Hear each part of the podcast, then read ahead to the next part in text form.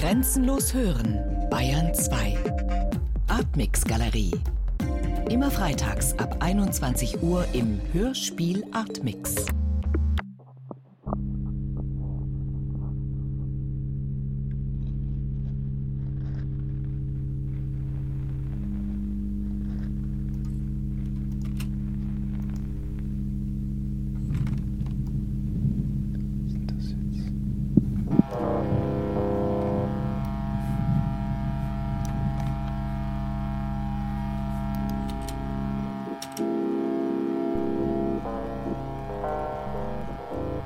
Hörspiel im Aufnahmezustand. Ein Glossar mit Statements zur radiokünstlerischen Arbeit, zusammengestellt von Norbert Lang. Aufbau. Wenn ich ein eigenes Stück mache und dort auch Regie führe, kümmere ich mich zunächst um, wenn es ein Manuskript gibt, um die Positionierung des Manuskripts. Michael Lenz, Hörspielautor und Regisseur. Um die Verteilung der Sprecher in einem Raum oder in verschiedenen Räumen. Und dann wird der nächste Weg direkt zur Tontechnik gehen, um über die Mikrofonierung Kontakt aufzunehmen mit den Sprechern. Und dann der dritte Schritt wäre, falls das nicht vorher schon erfolgt ist, eine Besprechung des Manuskriptes in groben formalen Zügen mit der Tontechnik. Meistens ist es so, also jetzt beim Tater war das zum Beispiel so, dass drüben halt haben sie sich besprochen haben eine halbe Stunde für die Szene gebraucht und währenddessen habe ich das hier ein bisschen vorbereitet. Markus Huber, Toningenieur im Bayerischen Rundfunk. Das dauert meistens jetzt keine halbe Stunde, aber ich schiebe dann so ein bisschen diese Wände rum, höre mir das halt an, dass es so die richtige akustische Größe bekommt. Und da das immer szenenweise ist, kann ich auch nicht das ganze Hörspiel vorbereiten, sondern mache das halt immer ähm, stückweise. Mein technischer Aufbau ist je nach Hörspielproduktion immer total verschieden. Ulrike Hage, Komponistin, Hörspielmacherin.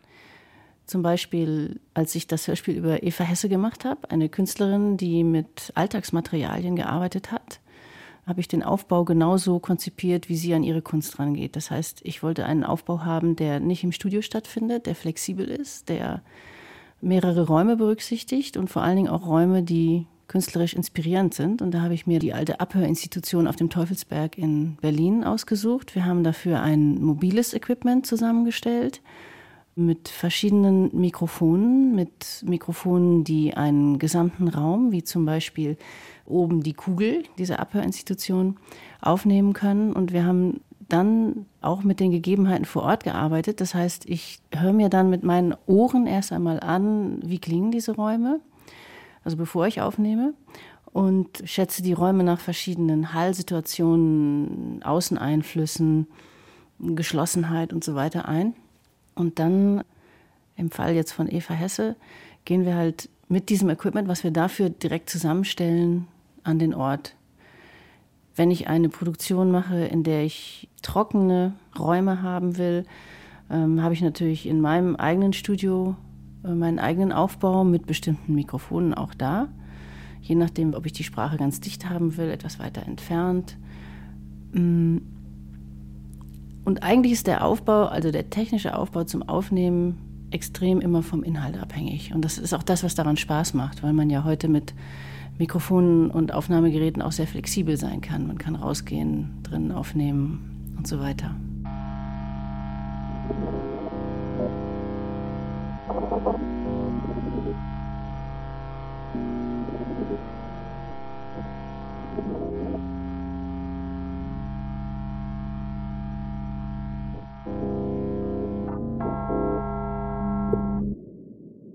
Aufnahmesituation? Also die Aufnahmesituation für mich jetzt zum Beispiel in der Rolle der Regisseurin und vielleicht auch gleichzeitig der Musikerin, die also auch die Stimmen nach Klangfarben, nach Timbre aussucht, ist so eine Situation sehr aufmerksamkeitsfordernd sozusagen. Ich bin also nach allen Seiten hin aufmerksam und horche auf jedes Detail und wenn die Aufnahmetaste läuft, dann höre ich mir ja die Person, mit der ich arbeite, nicht mehr als die Person, mit der ich spreche, an, sondern die zu mir spricht und die auch dann entweder über Kopfhörer oder über Lautsprecher zu mir spricht. Und äh, das ist eine andere Welt, als wenn ich die Person ohne die Aufnahmegeräte dazwischen spreche oder sprechen lasse. Ja, da gibt es ja jetzt verschiedene Aufnahmesituationen. Felix Kubin, Musiker und Hörspielmacher. Also du hast jetzt gerade eine klassische Aufnahmesituation mit mir, die aus der Welt der Dokumentation kommt. Das heißt, in dem Moment, wo du das Mikrofon anschaltest und ich losrede, versuchst du irgendwelche interessanten Sachen von mir zu erfahren oder vielleicht äh, möglichst klare Antworten auf deine Fragen zu bekommen.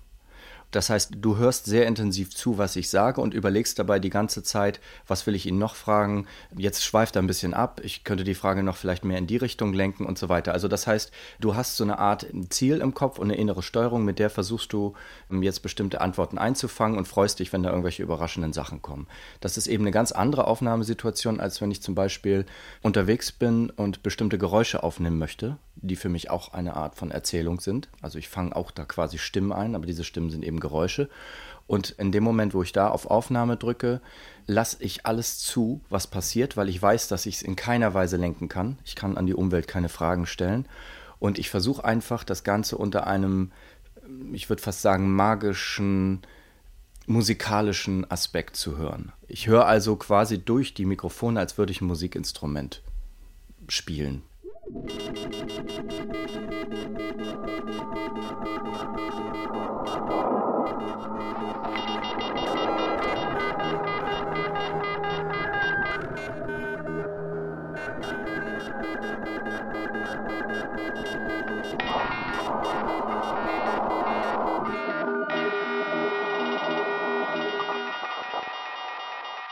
Echo und Hall. Ich kann mal zeigen, wie das klingt. Das ist einfach im Grunde einfach wiederholt. Am vorderen Haaransatz von einem Sturz auf eine Kante Ja, und du kannst jetzt den Abstand ver verändern. und dass, dass der Aufprall zu einer massiven Gehirnerschütterung und einer längeren Ohnmacht führt. Dann ist es schon nicht mehr realistisch, ne? wenn es so ist. Und näher dran. Der Mann hat gehabt. Sprich, Das ist so ein Effekt. Echo. Wenn man noch näher rangeht, Gegen unsere Annahme, dass die Wunden am vorderen Haaransatz von einem Sturz auf jetzt ist es schon gar kein richtiges Echo mehr, sondern eigentlich so eine Art gegen unsere Annahme Phasing oder ähm, so ein Chorus so ähnlich. Ja. Nichts Und spricht gegen unsere Annahme, dass die Wunden sowas wäre zum Beispiel so ein Elvis Presley-Echo, ne? So. Annahme, dass die Wunden am vorderen Haaransatz von einem So Sturz eins. auf eine Kanten von der Stein Ein ganz schnelles. und dass der Auf Mit dem Tool kann man jetzt auch natürlich verschiedene kombinieren. Also man kann jetzt den und noch andere dazu aktivieren. Das wäre jetzt schon ein bisschen so psychedelic, Aufprall nur als Effekt eigentlich zu benutzen. Ne? Also so einen Effekt habe ich jetzt eigentlich selten, also wird jetzt selten, glaube ich, eingesetzt. Es ist immer eine Frage der Dosierung, finde ich. Katja Langenbach, Theater- und Hörspielregisseurin. Man legt ja die Hallzeit zum Beispiel auch fest und äh, die Art des Halls, also riesiger Raum oder jetzt eher ein kleinerer Raum. Und ich finde, wenn das dramaturgisch Sinn ergibt und ähm, eben nicht zu fett dosiert ist, ähm, finde ich das vollkommen äh, legitim. Auf der Bühne live ja, aber im Hörspiel nicht. Ja. Ich finde, dass ein Echoraum äh, über, über Rekapitulation, dass ein Hörspiel wie eine eigene Erinnerungsmaschine irgendwann nochmal etwas rekapitulieren kann, das wäre ja auch eine Form von Echo. Ja. Aber ein sehr zeitversetztes, sehr zeitverzögert, sematisiertes Echo und nicht als mechanisches Prinzip. Also eher das Prinzip Wiederholung als das Prinzip Echo.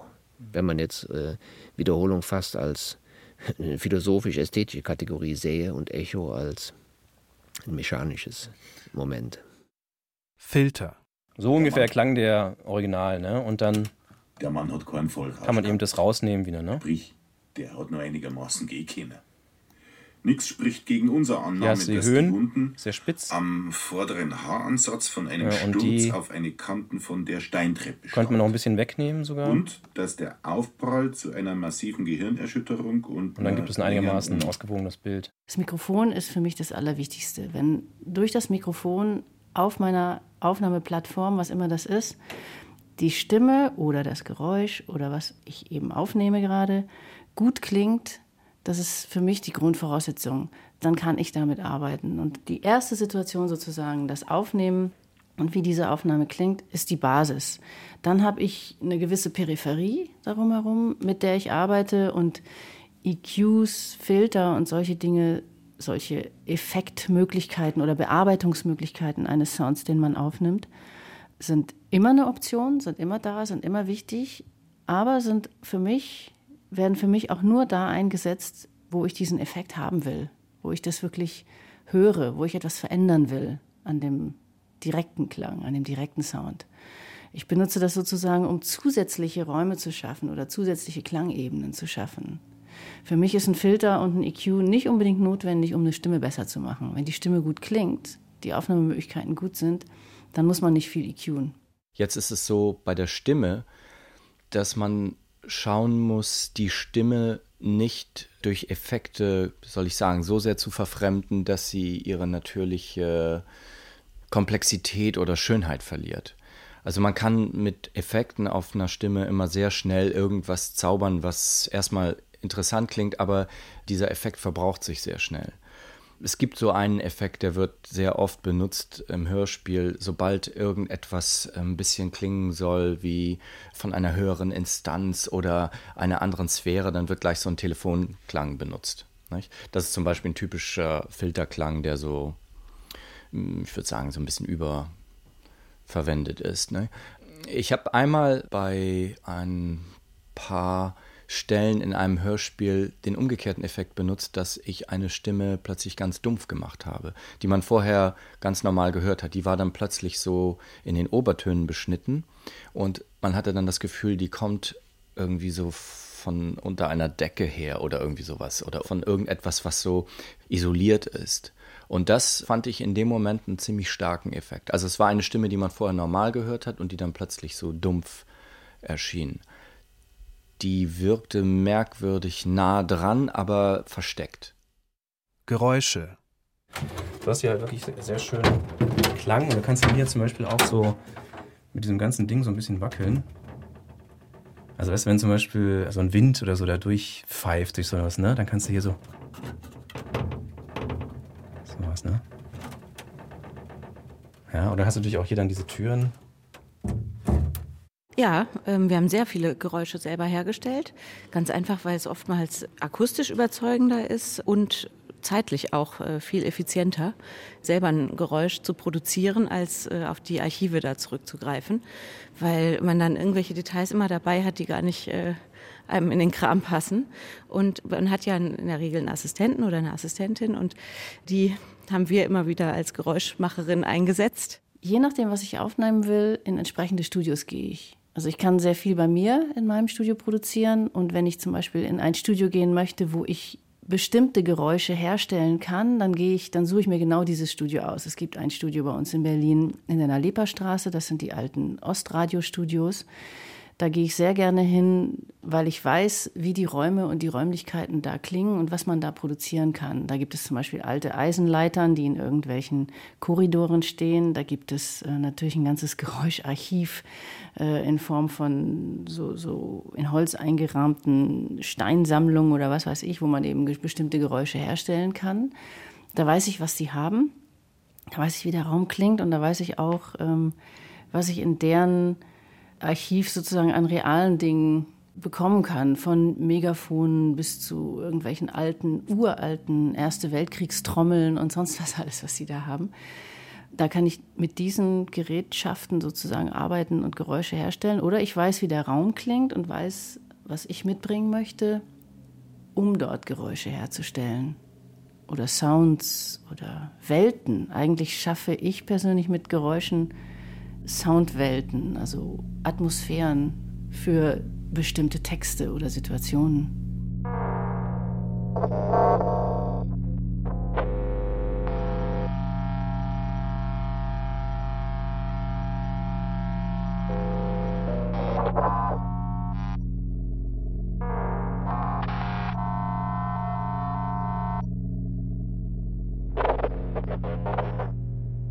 Kommandotaste man filtert seine Worte natürlich mehr. Katja Langenbach, Theater- und Hörspielregisseurin. Also man denkt tatsächlich mehr darüber nach, wie man sich ausdrückt, äh, wenn man weiß, dass die eigene Stimme da so aus den Lautsprechern im, im Studio ertönt als Kommandozuruf. Und gleichzeitig ist es aber auch ein ganz äh, intensiver Kontakt der so ermöglicht wird zu den Schauspielern. Also äh, ich ertappe mich immer wieder dabei, dass ich gar nicht groß durch die Fensterscheibe Blickkontakt aufnehme, sondern eigentlich die ganze Zeit nach unten spreche, eben in mein Mikrofon, wie beim Telefonieren quasi. Und äh, man hat da eben einen reinen Stimmkontakt. Die klassische Hörspielsituation mit Regieraum und Aufnahmeraum ist eine Situation, wo ich auch genau weiß, was die für Begrenzungen hat oder auch was die für Barrieren manchmal äh, darstellt, eben durch die Distanz mit der Scheibe und durch die äh, Distanz, dass man über Kopfhörer sprechen muss miteinander. Ulrike Hage, Komponistin und Hörspielmacherin. Ich persönlich löse solche Situationen manchmal auf, indem ich eigentlich immer in den Aufnahmeraum gehe, um da mit dem Schauspieler zu sprechen. Ich setze mich sogar manchmal mit den Schauspielern an den gleichen Tisch im Aufnahmeraum. Ich bleibe dann einfach da. Es gibt Schauspieler, die das ganz toll finden und auch wichtig und die da auch wohler sind, wenn sie quasi direkt kommunizieren können oder auch jemanden direkt neben sich haben.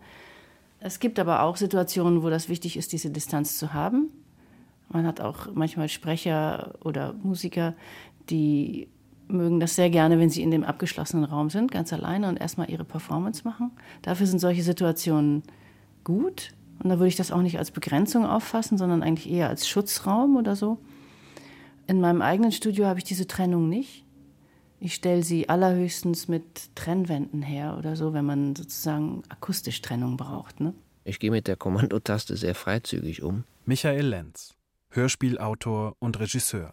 Ich glaube, ein Regisseur muss sich möglichst weiträumige Kompetenz anmaßen, die er dann aber in der Krisensituation auch zu managen wissen muss.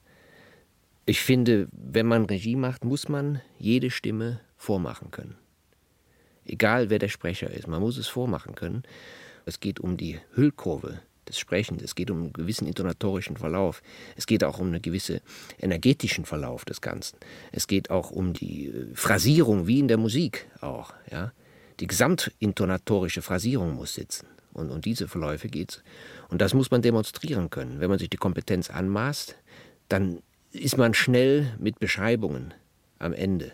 Generell möchte ich nicht gesagt kriegen, was ich da äh, tun soll. Ja. Steven Scharf, Schauspieler. Es ist äh, schön, in Gespräch zu kommen einfach. Und das äh, finde ich immer sehr angenehm, wenn man über größere Passagen redet, zusammen im Studio, über einen längeren Bogen, den man jetzt vorhat, einfach um inhaltlich einen gemeinsamen Fantasieraum zu bauen. Und wenn wir es dann aufnehmen, finde ich es immer sehr schön, wenn man sehr kurz und knapp über die, über die Anlage äh, kommuniziert, damit dieser ja, diese, diese seltsame Stille im Studio gar nicht immer so unterbrochen wird. Und weil das immer natürlich das Aufstehen, Tür auf, Tür zu, immer eine große Unterbrechung ist, ein großer Vorgang, der so anläuft. Ne? Während das über die Gegensprechanlage immer sehr, sehr schnell und unkompliziert passieren kann und man nicht aus einer Konzentration so richtig rausgerissen wird. Aber wie gesagt, die größeren inhaltlichen Bögen, um, um auch eine gemeinsame Fantasie zu besprechen, die sind ja, von Angesicht zu Angesicht im Studio irgendwie schöner. Weil natürlich das auch äh, von sich aus immer ein bisschen wie ein Kommando klingt, wenn es über einen Lautsprecher kommt. Ja, das ist natürlich ein bisschen fremder, aber manchmal ist das Fremde aber auch gerade schön, dass man quasi alleine bleibt in diesem Studio. Das mag ich sehr. Das ist keine Einsamkeit, aber man ist unglaublich alleine. Das, das gefällt mir.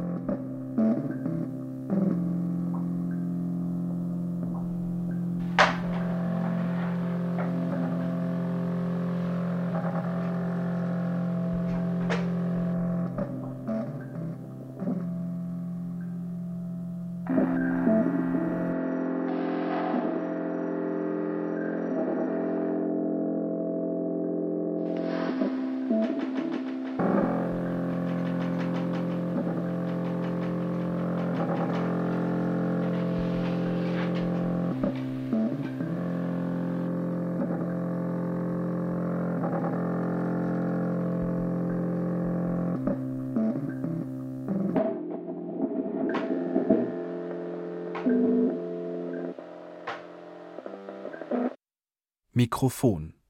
Es gibt dynamische Mikrofone jetzt, ne? Also das sind Mikrofone, die eher ähm, hohen Schalldruck ertragen. Markus Huber, Toningenieur im Bayerischen Rundfunk. Da kann man laut reinsprechen. Und sowas würde man jetzt eigentlich, das nimmt man ja bei Konzerten zum Beispiel, ne, bei Live-Konzerten oder bei Gesang oder so.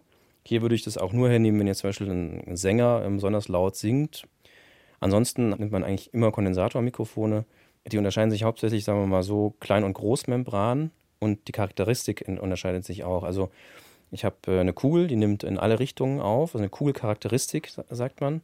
Und dann gibt es eben immer kleiner werdende eine Niere, sagt man, die nimmt nach vorne auf, weil er so ein bisschen so eine Nierenform hat. Und da würde man also hier in der Regel eigentlich jetzt eine Niere nehmen, weil eine Kugel wieder zu viel von dem Raum vielleicht auch gleich aufnimmt. Ne? Es sei denn, man will das explizit haben, dass man von dem Raum besonders viel haben will oder dass die zum Beispiel auch von allen Seiten das Mikrofon bespielen. Mikrofone sind ja auch gewissermaßen Klangfilter, genauso wie die Ohren. Ich vermute mal, dass jeder ein bisschen anders hört, aber gerade ähm, beim Einsatz verschiedener Mikrofone merkt man sofort, wie unterschiedlich ähm, die bewegte Luft in elektrische Signale verwandelt wird. Ich würde Anfängern immer raten, am Mikrofon selber zu sprechen erstmal und das zum Beispiel aufzunehmen und dann aus verschiedenen Distanzen zu sprechen. Also zum Beispiel, das Mikrofon ist vor mir und ich gehe mal ein bisschen weiter weg. Was macht das eigentlich? Ich gehe ein bisschen nach links, ich gehe nach rechts, ich gehe ganz nah ran. Ja? Also ich nehme das wirklich als Instrument, als Teil von mir in dem Moment, mit dem ich arbeite oder so. Und es ist auch interessant, wenn man mit Schauspielern arbeitet. Natürlich gibt es alte Hasen, die Mikrofone sehr gut kennen.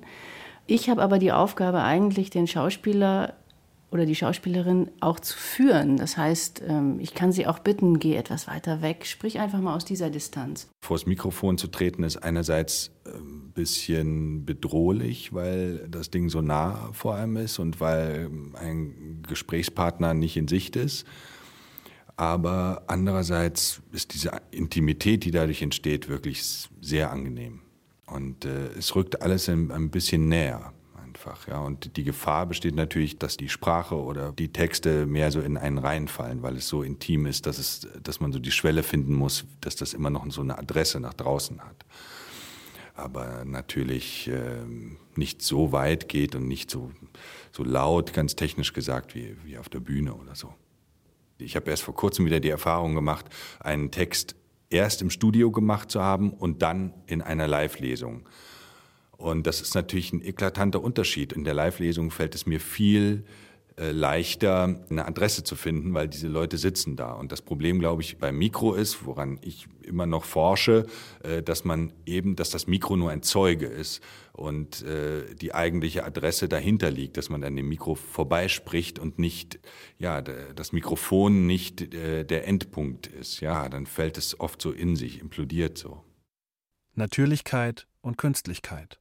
Künstlichkeit hat mich immer interessiert, in der Musik und auch in der Kunst selbst. Felix Kubin, Musiker und Hörspielmacher. Ich wollte im Grunde niemals so diese Idee der, der totalen Natürlichkeit und Authentizität verfolgen. Ich halte die auch in künstlerischen Medien im Grunde für überflüssig. Ich glaube, dass alles, was in der Kunst oder auch so im Hörspiel erzeugt wird, durch den Schnitt und durch die Zusammensetzung der Geräusche durch die Dramaturgie automatisch eine bestimmte Künstlichkeit bekommt.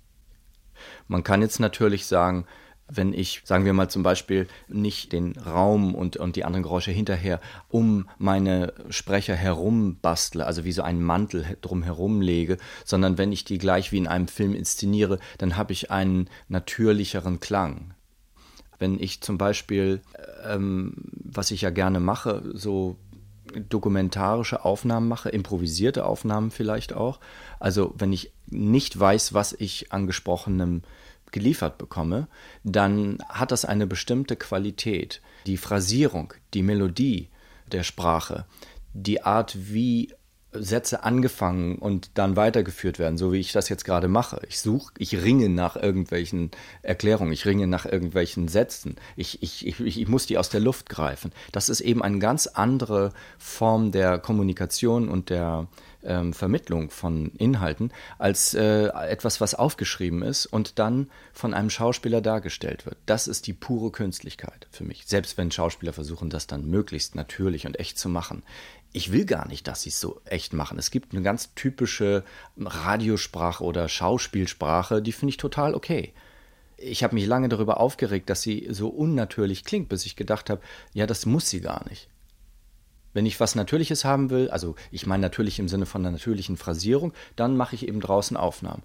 Aber weil ich grundsätzlich von dem Denken der Künstlichkeit und der Musikalität daran gehe, überschreite ich auch rigoros vielleicht irgendwelche Grenzen oder Regeln und sage, kein Problem, ich nehme diese dokumentarische Aufnahme und ähm, ich schneide die neu zusammen, ich fiktionalisiere die, ich nehme eine Dokumentaraufnahme und bringe die zusammen mit einem Schauspieler, der also quasi aus der künstlichen Ecke kommt und kombiniere die beiden Sachen einfach.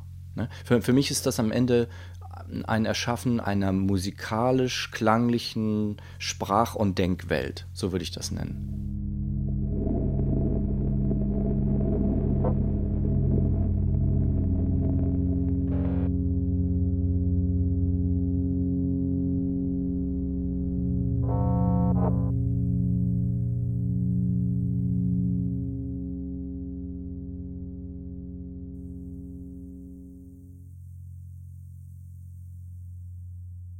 Raum. Also das ist jetzt Studio C nennen wir das. Also das ist einfach unser kleines Studio. Das nehmen wir halt her, wenn wir jetzt äh, zum Beispiel im Tatort äh, Inspektion oder so ein kleines Zimmer, also irgendwie kleines Kinderzimmer oder sowas irgendwie aufnehmen wollen. Na, ne? können wir das hernehmen. Das ist ansonsten relativ unspektakulär. Das hier ist Studio B, also das ist sehr räumlich. Man kann hier oben mit diesen Deckenelementen, kann man das auch größer und kleiner machen, akustisch. Und man kann also das ein bisschen verstellen. Auch mit diesen Stellwänden kann man da ein bisschen arbeiten. Kann man sich sozusagen akustisch so ein bisschen den Raum zurechtbasteln. Der natürliche Raum würde bei meinen Sachen eigentlich keine Rolle spielen. Michael Lenz, Hörspielautor und Regisseur. Das ist ein Kunstraum, der aber dann natürlich einen gewissen imaginären Raum öffnet. Möglichst wenig festgelegte Räume. Dafür finde ich einen Studioraum hervorragend, weil der keine Rückschlüsse erlaubt darauf, welcher Raum es ist. Ja. Äh, natürlich Positionierung von Mund, von Stimme zum Mikrofon, äh, das definiert ja auch den Raum. Das ist dann natürlich eine Frage, die, die genauestens abgestimmt werden muss. Ja. Aber ansonsten würde ich sagen, für meine Hörspiele interessiert mich nicht, ob im, im naturalistischen oder illustrativen Sinne ein, ein natürlicher Raum. Aber ich habe auf jeden Fall in den normalen Abläufen meiner Hörspielarbeit immer erstmal Aufnahmen aus meinem eigenen Studio. Ich arbeite also auch sehr stark vom Geräusch her, vom Klang, von der Stimmung. Also es kann eine musikalische Stimmung sein, es kann aber auch vielleicht einfach nur eine, eine Klangatmo sein, die mich fasziniert und die mich total inspiriert für irgendetwas. Und dann überlege ich mir, wie ich dafür die Sprecher, wenn es denn Sprecher sind, ich mache ja auch Hörspiele, die im Grunde ohne Sprecher arbeiten, also wie ich die in dem Stück auftauchen lassen möchte. Ob ich die im klassischen Stil der inneren Bühne, also wie bei Eich und so, und was ich ja super finde, äh, auftauchen lassen möchte, also als so eine Art psychologische innere Stimme, oder ob ich möchte, dass die in so einem halbdokumentarischen Zusammenhang im Raum auftauchen. Das habe ich zum Beispiel bei meinem ersten Hörspiel gemacht, Syndikat für Gegenlärm. Und auch bei dem anderen Hörspiel, was immer noch sehr stark nachwirkt, das heißt Paralektroneua. Da habe ich im Grunde eine Art grobe Stoßrichtung gehabt am Anfang, was mich interessiert, aber ich wusste nicht, worauf das hinausläuft. Ich habe auch zwischendurch richtige so Panik Situation gehabt, wo ich dachte, was wird das eigentlich für ein Stück? Ich wusste das nicht. Irgendwas hat mich da getrieben, aber ich wusste nicht, was es ist. Es wurde am Ende ein Stück über Geister, Stimmen und Elektrizität und irgendwelche Beziehungen zwischen diesen Feldern. Und ich habe eben da verschiedene Leute interviewt in dem Zusammenhang, in dem sie leben oder arbeiten und habe auch bewusst darauf geachtet, dass man äh, den Raum hört, in dem sie arbeiten oder leben. Und ich habe vor allen Dingen auch auf den Klang der Stimme geachtet. Also ich habe zum Beispiel einen Doktor am Universitätskrankenhaus in Eppendorf interviewt, bei dem ich sofort, als ich den am Telefon dachte, egal was der mir erzählt, ich muss den unbedingt haben, weil der so eine irre Stimme hat. Er hat eine Stimme, bei der man nicht genau weiß, ist das ein Mann oder eine Frau, so seltsam hoch und auch eine ungewöhnliche Art zu sprechen. Er ist ein sehr starker Charakter in diesem Stück und der spielt niemanden, der ist einfach er selbst. Und ich habe ihn dann aufgesucht in seiner Kamera Silenz oder in seinem Büro direkt neben der Kamera Silenz, also neben diesem total schalltoten Raum, den es gibt im Universitätskrankenhaus. und äh, habe ihn da interviewt und habe dann seine Aussagen später ähm, so zusammengeschnitten, dass ich sie mit einem Schauspieler äh, zusammenbringen konnte, der quasi meine Rolle dann gespielt hat. So, also das heißt, ich habe eine Studiostimme genommen und äh, der Sprecher hat im Studio die dokumentarischen Aufnahmen gehört und hat dann auf diesen Doktor reagiert. So. Ich habe also zwei vollkommen verschiedene äh, Felder zusammengebracht, eben die, die Fiktionalisierung oder eben die künstliche Aufnahme im Studio und die dokumentarische Aufnahme in diesem anderen Raum. Und da musste ich dann zum Beispiel dem Sprecher im Studio einen Raum verpassen, der dem anderen Raum glich. Also ich musste diesen Raum, den ich ja bewusst auch gewählt hatte, als, als Arbeitsraum, als äh, Reflexion seines Lebens, sagen wir mal. Ja? Der, jeder Raum reflektiert das Leben auch, in dem man sich bewegt. Diesen Raum musste ich dann künstlich mit, ich weiß nicht, ich glaube, ich habe so einen Faltungshall benutzt. Also ich musste sehen, dass ich einen Raum finde, der dem sehr ähnlich ist. Und dann hatte man das Gefühl, beide sind in demselben Raum. Sonst hätte man gedacht, da ist irgendwie ein, ein Sprecher, der einen Kommentar macht und eine dokumentierte Person in einem Raum. Rauschen. Also mit reinem Rauschen arbeitet man jetzt eigentlich eher selten, würde ich sagen. Es gibt ja schon so Weiterentwicklungen davon. Ne? Also was wir jetzt gerne zum Beispiel hernehmen, ist äh, ein Speakerphone. Also das ist eine Software, ja, die halt so alle möglichen Störgeräusche und Rauschen und äh, Charakteristiken von verschiedenen Lautsprechern und so weiter und von Telefonen und so auch hat. Das kann ich dir mal zeigen, wenn du willst, ja? Im Gasthaus hat er zweimal übernachtet. Darüber hinaus sind ein paar, wenn man so sagt, gut unterrichtete Booker befragt worden sozusagen total verzerrtes Signal. Und das ist halt eigentlich erzeugt worden durch ähm, erstens durch einen durch einen Verzerreffekt und dann, dass es nochmal durch ein, durch ein Telefon äh, geschickt wurde, ne? Rauschen wäre gewissermaßen das Freilassen von Artikulationsorganen jenseits semantischer Kontrolle. Das würde natürlich ein Rauschen erzeugen. Wir wollen ja immer semantisch hören. Äh, wenn das nicht gelingt, ist das, was wir hören, das Artikulationsband oder Stimmband, ist per se eine Form von Rauschen, weil wir das Hören nicht mehr segmentieren. Wir lassen es geschehen.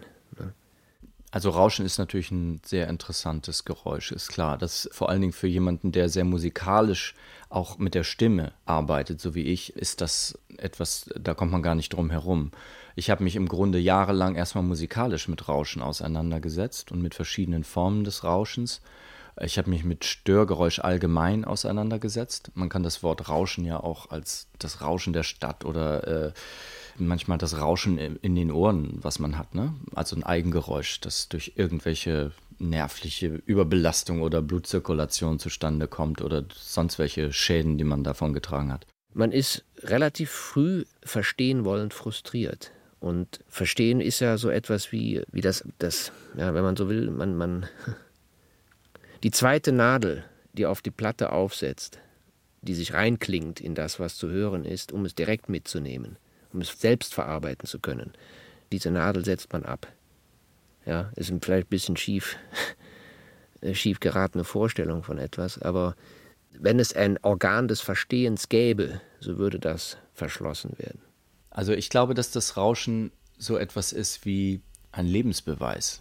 Es ist einfach eine Tatsache, dass wir in einem bestimmten Abschnitt durch unsere Sinne der Welt zugeschaltet sind. Es ist so wie ein Gerät, das man irgendwo mit dem Stecker anschließt oder ein Mikrofon, was man anschließt. In dem Moment nehmen wir wahr durch unsere ganzen Sinne, im Radio vor allen Dingen durch die Ohren natürlich, aber die anderen Sinne werden durch das Hören ja sehr stark auch mit angereichert und angetriggert.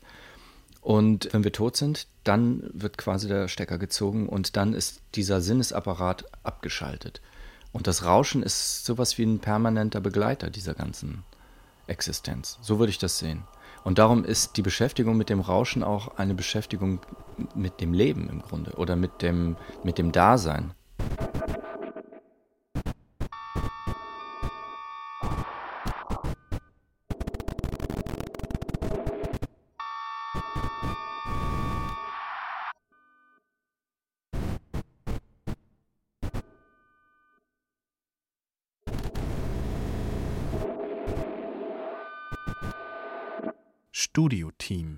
Glaube, dass ich ein totaler Teamplayer bin und beim Hörspiel kann das wunderbar nämlich auch funktionieren, dass der Regisseur eben als der Oberchef oder die Regisseurin ähm, auftritt, weil sie ist oder er ist derjenige, der alles im Kopf hat, sozusagen jedes Einzelelement. Die anderen müssen sich sozusagen erst langsam ja einfühlen oder eindenken in die Ästhetik.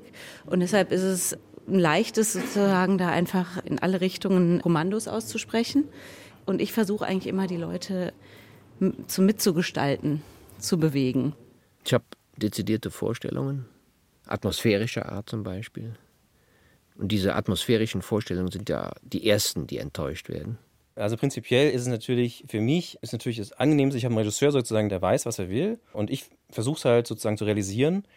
Und dann kann man natürlich auch sich sehr schnell auf so einem äh, hohen Niveau irgendwie so da was entwickeln, was auch gut ist. Ne?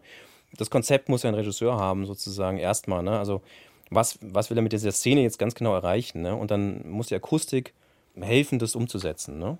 Und dann helfe ich natürlich gerne mit, aber ich habe auch gerne klare Ansagen. Ich glaube, das kommt aber tatsächlich daher, dass ich eben ja auch Theater mache und dass da ein anderer Produktionsprozess ist. Und ich versuche so meine Erfahrungen aus dem Medium auch mit einfließen zu lassen und auch ins Gespräch zu kommen. Über die Kommandotaste zum Beispiel auch. Also eben nicht nur Kommandos zu geben, sondern auch äh, in Dialog zu treten. Und auch mit den Technikern, die nämlich sehr oft unglaublich viel gehört haben und sehr viel äh, sich einbringen können. Auch ästhetisch, gestalterisch, inhaltlich. Das ist mir total wichtig in der Arbeit im Studio. Ist sehr viel, entsteht sehr viel Akutes dann in der Zusammenarbeit, wie gesagt, mit der Tontechnik. Die Tontechnik ist für mich teilweise wichtiger als die Sprecher selber. Ja. Es geht da um Fragen der Machbarkeit. Ich kenne ja auch nicht alle technischen Raffinessen, dass ich mir sofort gerne sagen lasse, kannst du vergessen, das ist eine Illusion, das wird so nicht rüberkommen. Ja? Dass diese Frickeleien an irgendwelchen technizistischen Prozessen, Prozeduren von vornherein aufgegeben werden, wenn gesagt wird, das wirst du nie hin und unter Garantie nie hinbekommen. Da bin ich dann auch nicht engstirnig. Schneiden und montieren. Ja, das ist ziemlich aufregend, gerade zu Beginn, weil sich da eben herausstellt, ob das Konzept aufgeht und ob sozusagen Stimmen, die Räume, die man gewählt hat bei der Aufnahme und die stimmlichen Wechsel, ob das alles funktioniert, ob das mit der musikalischen Sprache zusammengeht man entwickelt eigentlich dann über diese Montage natürlich im Endeffekt erst die Ästhetik, die man vorher nur im Kopf hatte. Aber natürlich habe ich ein Konzept im Kopf, auch ein klangliches Konzept. Aber sozusagen im Machen und im, im Produzieren kommen ja einem ja wieder neue Ideen. Und, oder hört man halt das erste Mal oder kann es erstmal überprüfen, ob sich das alles so einlöst, ja, was man vorhatte. Und ja, insofern, genau, würde ich sagen, ist es bei mir tatsächlich eben der Fall, dass man da erst dann seine eigene Ästhetik so überprüfen kann. Ja? Manchmal überrascht es einen auch. Ich, ich habe natürlich jetzt mittlerweile doch relativ viel Erfahrung. Das heißt, ich kann auch manchmal Ebenen zusammenbringen und weiß, das wird was Gutes werden. Ja, also dass man so verschiedene Ebenen schafft. Eine Klangraumebene, eine Sprecherebene, wenn man jetzt keine Sprecher hat oder eine Gesangsebene, also was auch immer das für Ebenen sind. Und ich weiß, wie man die übereinander schieben kann, weil sozusagen jede Ebene wichtig ist und mit der gleichen Liebe bearbeitet wird, ja weiß ich, dass man das fächern kann und daraus was entstehen kann, ja. Ich höre das Gesamte mehrfach immer, immer wieder durch, auch wenn es verschiedene Versionen gibt. Ich will mir auch nicht zu schnell festlegen auf etwas. Und natürlich, das, was brutto aufgenommen wird, ist dann vielleicht in der Endmontage netto kaum wiederzuerkennen. Das kann schon passieren. Ja. Aber das finde ich auch das Spannende an einem, an einem Hörspielprozess. Und das sind ja auch die Möglichkeiten, die ein solcher Vorgang von Produktion erlauben wenn nicht sklavisch an einem sprichwörtlich vorgeschriebenen Text äh, die ganze Sache aufgehängt werden muss. Zeit.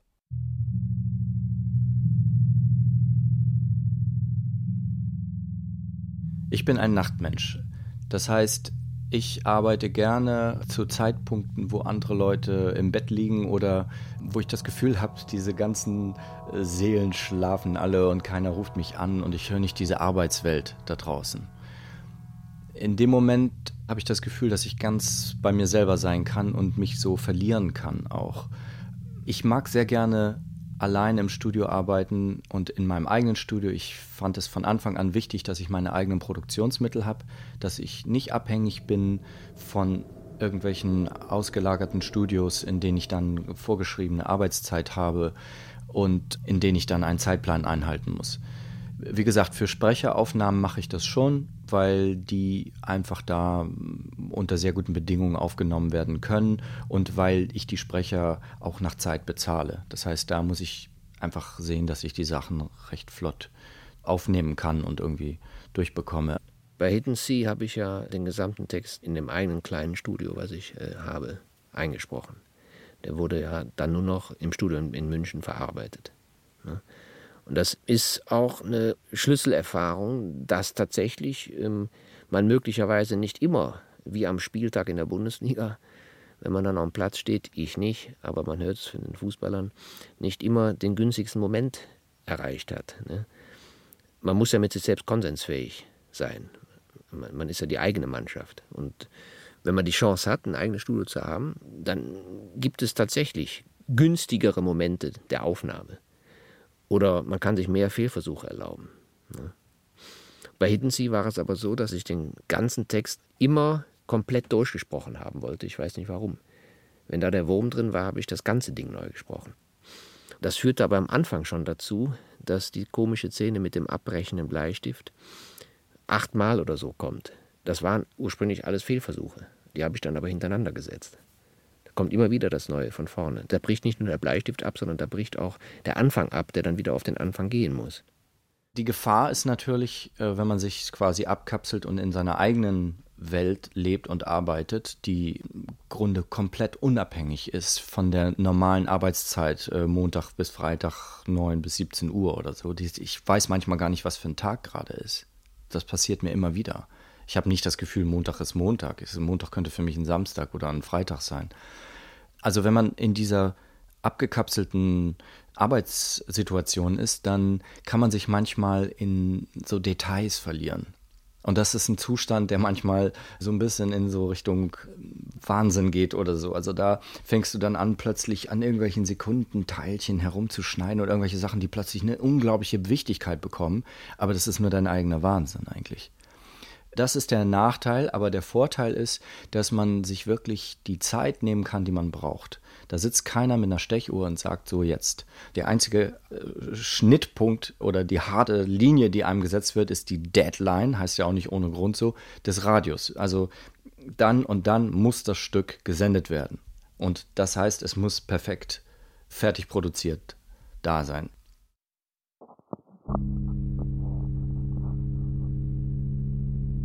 Hörspiel im Aufnahmezustand.